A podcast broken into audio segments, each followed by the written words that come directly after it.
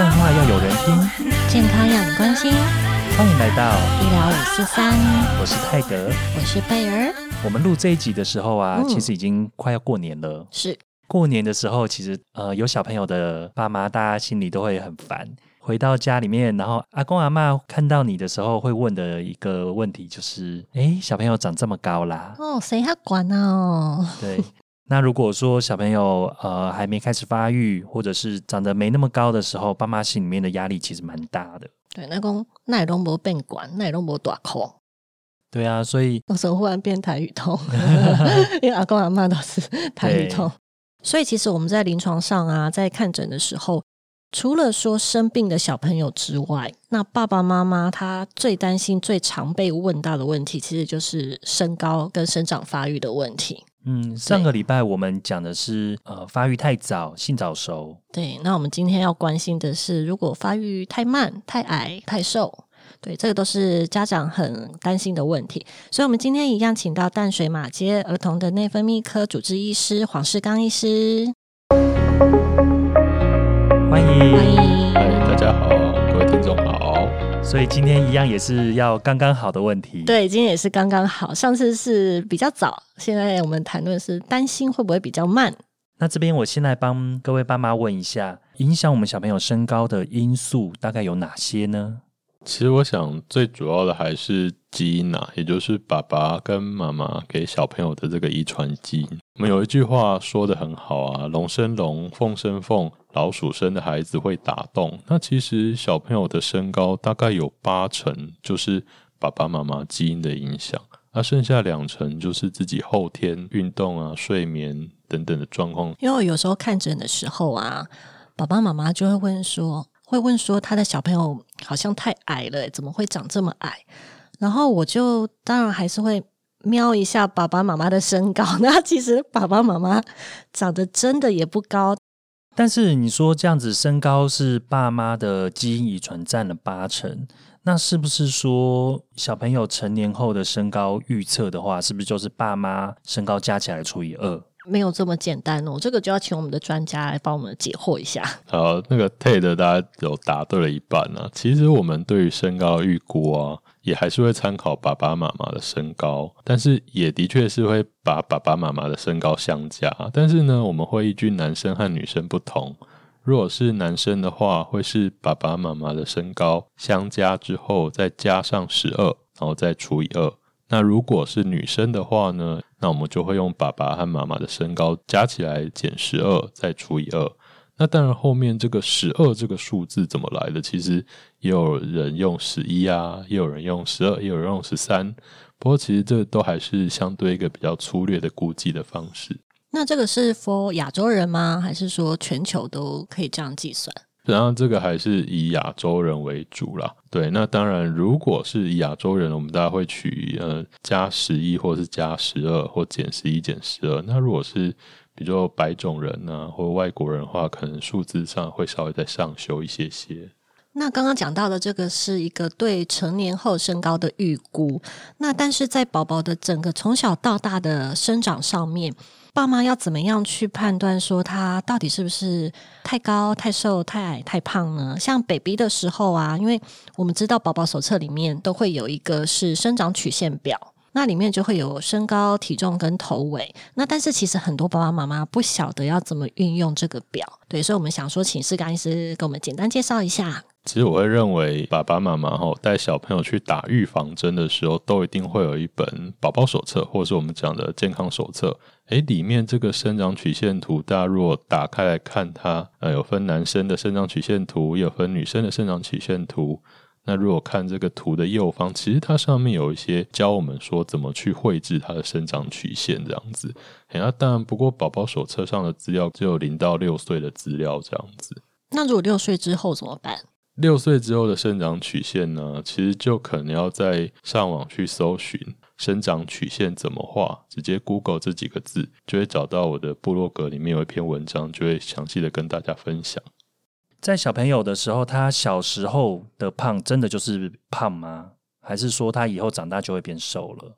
很多人以前的观念就是小时候的胖不是胖，但是现在研究的结果发现说，哎、小时候的胖他的确那就就是。胖。对，就不要不要就是在自我安慰自己、说服自己了。的确，小时候的肥胖跟他将来成年之后产生的心血管疾病等等的，也是会有一些关联性的。真的，因为有时候我在临床的时候，在解释那个生长曲线表的时候，因为那个表上面会有百分比，对，然后它会有三趴、十五趴、五十趴、八十五趴跟九十七趴。那其实你知道有一种瘦叫做阿妈觉得你瘦，你知道常常小朋友都已经到了九十七了哦，然后阿妈还会问说。哎、我觉得他太瘦了哎、然后我就说阿妈他已经九十七分了哎、然后阿妈都会觉得说，可是这样没有一百分呐、还差了三分。其实只要在那个最高跟最低的曲线内，然后是照着自己的那个曲线在成长的话，其实都算是健康的宝宝。因为我们常常会说，就是主要跟自己比啦，我们不要跟别人比。只要他自己的是稳定的成长的话，其实应该都还是算 OK 的。对，其实就是只要是在沿着自己的曲线哦，就是小朋友，如果我们顺利的把它放在这个身高百分位上，他会有一个自己的百分位。那如果都是顺利的沿着自己的曲线在成长，我想是不用太担心的。那当然，有时候爸爸妈妈会说：“哎呦，这个生长曲线图好像有点复杂哎。”哦，哎，这个毕业出社会之后就没有看过这么复杂的图了，我不知道怎么画。那没关系，我教大家一个方法哈。其实小朋友在青春期之前呢，然后这种可能四五岁、五六岁以上的小朋友啊，平均一年会长高的身高就是四到六公分。诶，如果它今天每年增加的高度是四到六公分，你把它点在生长曲线上，它就真的就会照着那个曲线去生长。那我们小朋友在生长的时候，会不会有一个时间是黄金生长期，就是要在这边这个阶段特别去补充它的营养？好，这也是很多爸爸妈妈的疑问。然后，那其实我们讲的黄金生长期，其实一直就是说这段时间小朋友特别容易长高的时候。哎，那其实就男生女生会不太一样哦。女生来说，就是青春期刚开始的那个时候，所以从小女生胸部开始发育到月经来这一段时间，她每年长高的速度会最多。这个是小女生的黄金的生长期。那男生呢，他的这个黄金生长期就会比较偏青春期的中后期。所以我们有时候会有一些经验说，哎呦，这些小小男生好像国中之后，才慢慢的抽高这样子。所以以前国小的时候都是女生会比较高，但是国中之后就都被男生追过去了，对，因为我自己是到国三才开始发育，就忽然抽高这对。国三以前都坐第一排，然后之后慢慢就一直一直往后坐，这样。现在爸妈很在意自己的小孩坐第几排，哎，如果一直坐第一排的，他们真的都超担心的。对，而且最主要现在小朋友生的少啊，班级人数不是很多，有时候其实他并不是最矮的，跟其他可能比比其他班人都还高，但是他就刚好人数比较少，就坐在第一排。所以，我们刚刚讲生长发育的评估呢，就是呃，可能六岁之前，可我们可以看看宝宝手册上面看自己落的区间。那之后呢，我们也可以用每年大概长四到六公分的速度，看他有没有照这个速度成长。那如果说真的是长得比较慢的的话，像爸妈也超爱问，就是我要给他吃什么，我要给他补什么，他才会长得又高又壮又胖。好啊，这个其实又回到我们之前有讨论过的问题。医生的这个思考逻辑都是说：“哎呀，你出现一个状况，你到底会不会有什么病啊？”所以其实我们的想法都是会有点担心，说：“哎，你今天如果在青春期之前，你的身高没有一年长到四到六公分，会不会是你身体本身内分泌有什么样的状况？哎，会不会是有一些内分泌方面的问题啊，然后或是一些吸收的问题，导致说你没有办法成长的很好？”嘿，那当然要先找出问题，对症下药，才有办法解决。所以相对的，不只是长不高，如果是长它长太快，也是会怀疑它是不是有怎么样的问题。没错，像我们前一集提到的这个性早熟的部分啊，前阵子就真的是有一个小男生，他大概在五六年级的时候就急速的抽高，原本家长还很高兴，哇，小朋友高得很快。对，可是后来才发现说，哎呀，居然是脑部有一些特殊的状况，去影响到他整个内分泌的系统。那可以等他那个长到够高的时候再来治疗吗？当然不行了，对，因为其实就像我们刚刚讲的，这个就很像我们之前有比喻过的马拉松的比喻。诶，这个是他起跑的比较快，又奋力的往前冲，那你想当然了，这是一场马拉松，他一定跑不到终点，所以他只是先超前了别人。那到后来，他的身高最后定型可能会相对于这个其他人的成年身高来说，还是会偏矮的。那在我们在这个发育的这个期间的个黄金生长期，喝牛奶或补充钙质是有用的吗？嗯，因为爸妈超爱补钙的。其实钙质的补充是非常的重要的。那其实我们前阵子有统计过，哎，发现小朋友这个每天钙质的摄取量，相对于其他国外小朋友，以说是比如说比日本的小朋友来说，相对来说是比较少的。那其中就有专家去分析是为什么。那最大的差别就是说，哎，这个日本的小朋友他们的营养午餐都有牛奶，哎呀，但是我们小朋友，台湾小朋友好像就比较没有这个牛奶摄取就比较少一些，所以我其实也建议爸爸妈妈大概每天早晚给小朋友喝一杯牛奶，大概也不用多，就是便利商店买得到的两百四十 CC 的那样一盒牛奶，早晚喝一杯就可以了。那另外就是说盖，我的想法是这样子啊。就是说，它很像是我们盖大楼的一个水泥。可是你今天要把大楼盖起来，我补了一堆水泥进去，放在工地里，大楼也不会自己盖起来。所以这个原料够了之后呢，下一步就是我们要让小朋友早点睡觉，也有充足的运动。才有办法把这个水泥整个盖起来，盖成一栋高耸的大楼。所以不是只有一个营养的问题，其实他的生活习惯也都要一起配合。是的。那有的爸爸妈妈还很喜欢问补钙片，你觉得有需要吗？其实，在我的观念里面嘛，对小朋友来说，他需要的东西绝对都是天然的东西。任何说，哎，打开包装我才吃得到的，或是说我要额外从哪里哪里买过来的。对小朋友来说都比较没有那么适合，而其实牛奶啊，或是 cheese 本身里面的钙质含量就已经很丰富，还有一些小鱼干啊之类的。对，因为很多其实很多小朋友不喜欢喝牛奶，或者是他有一些乳糖不耐，爸爸妈妈说怎么办？他都不喝牛奶。其实除了牛奶，还有很多其他的食物里面也是有很高的钙的含量的。然后还有爸爸妈妈会买那种偏方中药，对，中药偏方，像什么。大人啊，那些的，这个我会用那个用后置消音。哦，这个是产品吗？OK，好，没有没有没有。那像这种偏方，应该你临床上也遇到不少。很多，其实有一次就一个妈妈来诊间，她就把她过去这半年买的所有健康食品全部堆到我的这个 整间上面，这么多。对啊，我还真的很认真，我就一个一个看它里面的成分是什么。结果诶，太复杂，看不太懂。就像我刚刚强调的啊，其实小朋友他需要就是天然的营养，然后适度的睡眠和运动，这些额外的东西对他来说都不见得是需要的。那额外买这些健康食品呢，一定会有一个绝对会发生的副作用，花钱。对，就花钱，就是贵了。哎呀，但是我今天如果花了钱，这个东西吃进去又对它造成了伤害反而更不好。提供大家几个这个判别的方法。今天你如果滑 FB。发现这种一页式的广告，哦，哎，或者是说这个第四台的广告，呃，某某人在卖什么健康食品，这些我觉得都是要存疑的。比较好的方式还是把这些你要给孩子补充的东西拿来跟医生做一下咨询。因为我临床上也发现说，很多爸爸妈妈很喜欢就是用钱可以去买的东西就解决问题的这个方式。所以他们都会想说我要买什么给小朋友吃，但是其实他们都没有去注意到，其实他的生活作息啊，或者是他的运动，其实不如把这些钱拿去让他去学一些运动啊，参加一些什么呃足球课啊什么的。对，那些都应该比较值得。因为其实我们也是一直被电视广告洗脑，说小朋友的成长只有一次。可是如果说我们已经等到。小朋友觉得好像他已经开始长得比别人慢的时候，这个时候是不是就来不及了？所以大概什么时候爸妈要开始要有警觉心，说应该要带小朋友来看医生？这个我们其实有两个把关的机制，然后因为其实，在国小和国中，小朋友每年都会做，甚至每学期都会做这个健康检查。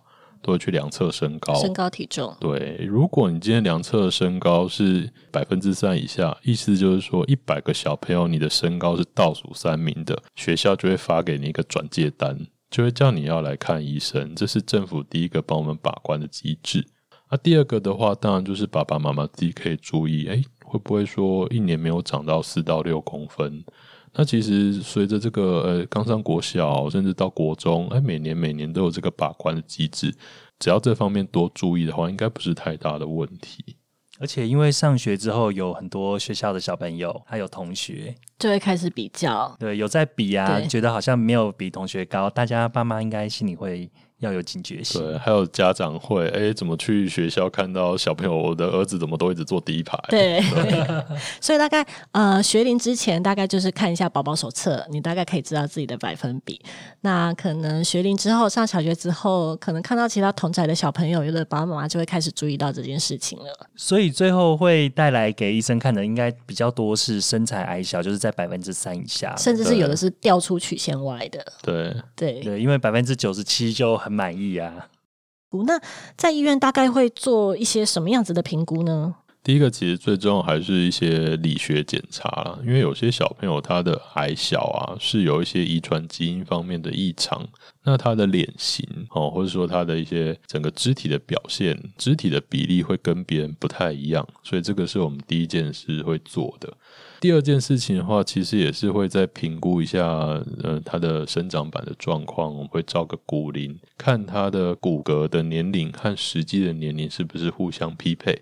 因为呢，如果骨龄是有落后的状况，也暗示着有一些内分泌疾病的确会这个样子，比如说生长激素不足，甚至是甲状腺素不足这样的状况。所以现在的爸妈有时候都还蛮专业的，彼此之间交流啊，然后他们可能就会说：“哎、你小孩都长不高、哎，你去照个骨龄，你去打那个生长激素啦，那个很有效之类的。”但实际上，其实并不是每一个长不高的小朋友都适合这样子打生长激素，对不对？对啊，而且打生长激素有一个超严重的副作用，我们刚才提过，就是生长激素真的超贵的。今天一个二十公斤的小朋友，他打一年的生长激素，他可能就要花掉大概十六到十八万左右。不过我这里有一个方法，教大家省钱的方法。哦，这生长激素我们不用外来打了，我们平常晚上十点前去睡觉，哎，十一点多自己就会开始分泌了。自己就会开始对，所以我都会常常跟爸爸妈妈讲啊，你就让小朋友睡觉去赚钱。啊，另外一个想法是说，可以想象说，我们这个生长激素啊，晚上分泌会有一波高峰，就很像是晚上有一班公车哦，哎，载我们去长高，嗯，我们每天都要搭到那班公车，错过一两天没关系，那、你每天都搭到，这样就不会有什么大问。因为现在小孩真的都很容易熬夜晚睡，但是你又期待他长高，那真是有点矛盾。对啊，他们晚上就可能躲在被窝里面打手游，爸妈以为他睡了。还有一些是功课做不完，呃，这个补习比较多，还有课后才艺班这样子。而且这个生长激素也不是说适合每个小朋友打，有的时候打的有效，有的时候打的其实是没有效的。所以是什么样的状况打生长激素才是真的有效？基本上要我们确诊说小朋友生长激素缺乏，那我们用药上才可以有比较高的期待。诶那其实一般大部分的小朋友，呃，相对来说，如果他只是稍微矮小一点点，也没有落在百分之三的曲线之外，那个使用生长激素的效果其实都有限。但是如果说使用生长激素有效的话，我可以打好打满吗？打到一百九，打到八告，这就看你的财力了。分享一下，哦就是前阵子在这个 NEJM，它就是我们医学界一个很著名的国际性期刊《新英格兰医学杂志》上有一篇文章，就在讲说，好，我就给你打好打满，然后用尽所有的财力让你打好打满，看能够长多高。可以长多高，但是会花多少钱？诶，这个他就发现说，可以让小朋友从百分之三的这个百分位哦，涨到百分之二十五，也就是说，本来一百个人只能赢过两个人，诶，可我现在一百个人可以赢过这个二十几个人，嘿呀，我就很好奇啊，这个去算一下到底花了多少钱啊？这个美金哦，换算起来台币八百多万，哇！所以这样每公分可能要花好几十万，对，没错。更何况有些人他长不高的原因，并不是因为缺乏生长激素，所以你去打那个根本就没反应，是只是把钱丢到水里面。所以它已经生长激素已经并不是缺乏的，我再去打也不会有更好的效表现。因为你身体本来就不缺啊，所以你是别的原因。所以其实这个在评估的时候，就是除了照骨龄之外，也会去抽血验生长激素这一块吗？对，这就讲到重点了。生长激素我们刚刚有提到，就是要晚上的时候才分泌出一个高峰。可是平常我们不太容易抓到这个高峰，那我们要怎么去确定说小朋友到底有没有生长激素不够？那第一个我们可以自己判断的就是，呃，这些不够的小朋友，大概一年哦长高的速度都不会超过四公分。好，但是如果在医学上要能够诶很精确的判断的话，会需要做我们讲这个叫生长激素的激发测试，诶，他会需要住院大概三天两夜，哦，两天做检查。来去确认说是不是真的有生长激素不够的这件事情，所以并不是长得矮就花钱打生长激素就可以，也有花钱办不到的事情。对，但是这个事情是可以不花钱就办到的，就早睡、睡觉、睡。觉、运动、营养充足。其实这些都是呃有关健康都一直在劝导的：早睡、生活作息好、营养充分，然后多运动。但是以现代人来讲，这些又刚好都是很难做到的事情。其实我们都一直在宣导这样这么简单的观念，但是我们两个也做不到。对啦，就是那个躺在那个被窝里面玩手机的就是我。那我们刚刚有提到那个生长板的评估啊，那我们是要评估什么呢？是看生长板愈合了吗？还是说看它还有没有机会再长？这个生长板它本身呢，它的这里面生长板的细胞会持续的增生啊，就会产生我们就会形成我们的骨头。哎，那只要这个生长板它还是可以一个持续可以增生的状态，我们就说生长板还没有闭合。哎，如果已经闭合的话，在我们的 X 光上看起来，它就没有其他多余的成长空间了。哎，所以如果生长板一旦闭合，其实大部分的这个身高就已经定型，就定了。大概会是几岁的时候？以女生来说，大概是十四岁左右哦。当然还会有一些一些小小的缝隙，还有一点点，也许一到两公分的空间。那男生的话，大概我们会抓在是骨龄十六岁左右。因为常常会看到一些广告，我不管是网络广告还是电视广告，然后他们都会说可以让你二次发育，然后都是那种什么二十几岁、三十几岁，然后还在那边说我忽然长高了几公分这样子，我的人生就不一样了。所以那个是。可能发生的吗？其实我想，那可能都还是一些行销上比较好听的说法啦。因为其实就学理上来说，这样的嗯是不不可能发生的，因为生长板愈合就愈合了嘛。对啊，它就是一个物理性的构造就已经粘在一起了，就不会再延长了。除非你把它。砍断接起来。哎，你讲到这个，我有看到那个有个很恐怖的手术叫断骨增高，是真的有这个手术吗？真的有，真的有，超恐怖。哎，黄医师，你知道这个手术吗？有听过哦，超恐怖。它是把你的呃膝盖以下，就是小腿骨还有大腿骨都打成好几段，然后去那个用外面的物理装置去慢慢的，有点像把它拉长延伸，然后让骨头自己再去。生长还是放一个支架进去？没有没有，他们他就是让它慢慢就是拉断打断了，然后就是让它慢慢的去想要愈合，就很像人家骨折一样，就是骨头会有修复能力，就慢慢去修复，然后就变长这样。对，哦，有必要吗？超恐怖的，超恐怖的，而且听说副作用超大，因为啊，就是你的长出来的骨头就是不结构跟强度都比较弱，而且非常痛。对啊，非常的痛。嗯，骨头断掉很痛哎。所以回 我们不要讲这么恐怖的事情，因为我想说，我刚刚讲的那些广告，顶多就是你看起来它就是修图而已，你就知道他整个人旁边旁边的椅子桌子也都被修长了。其实说真的，因为因为黄医师已经讲了非常非常重要的事情，就是不花钱，就是你运好的运动习惯，然后早一点睡觉。但是如果真的不幸都没有把握住的话，我觉得可以好好磨练修图的技巧。对，就修图就好啦。你想要多长就修给你多长。这边想要跟爸爸妈妈分享一下，其实刚刚贝尔跟 Ted 都有讲到，我们现代人因为工作的关系，或是手机的发明，这个智慧型手机的发明，让我们习惯晚睡。那我记得我以前这阵子看过一本书啊，它其实就在讲说，哎，我们人类可能好几十万年前就已经存在了，可是我们现在的这些灯光。哦，我们现在使用的产品都是这几百年才慢慢出现的东西。那我们的身体啊，其实还没有适应我们所创造出来的这些东西。那这也是我会想说，哎，为什么我们要呃运动或是早睡？因为我们可以想象说，哎，我们原始人，我们原始人在做什么？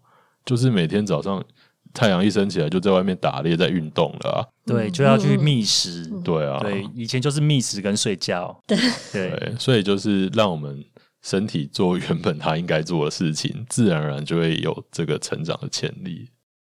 我们今天聊到了很多呃儿童生长发育的评估，嗯、有聊到说怎么样才是真的有问题的小朋友的生长曲线怎么看，然后生长的速度，还有黄金的成长期之类的，然后做些什么小朋友才容易长高。